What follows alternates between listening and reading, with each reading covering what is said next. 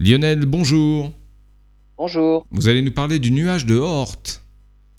Et oui, et là on va au-delà de Pluton et des astéroïdes de la ceinture de Kuiper, se trouve une sphère de petits corps glacés. Alors jusqu'à une année-lumière du Soleil, ces corps constituent ce qu'on appelle le nuage de Oort, hein, du nom de son découvreur.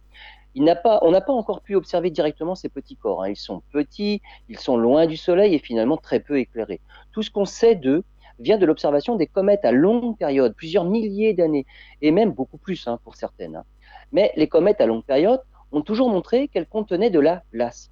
C'est donc une surprise pour les chercheurs d'avoir découvert un météore au-dessus du Canada, constitué essentiellement de roches.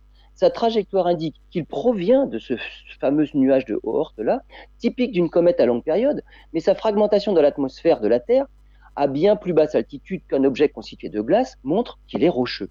Alors, ce type d'objet déjà observé provenait, de régions bien plus proches de la Terre, ce qui rend celui-ci intéressant quant au modèle de formation du système solaire qu'il faudra probablement un peu revoir.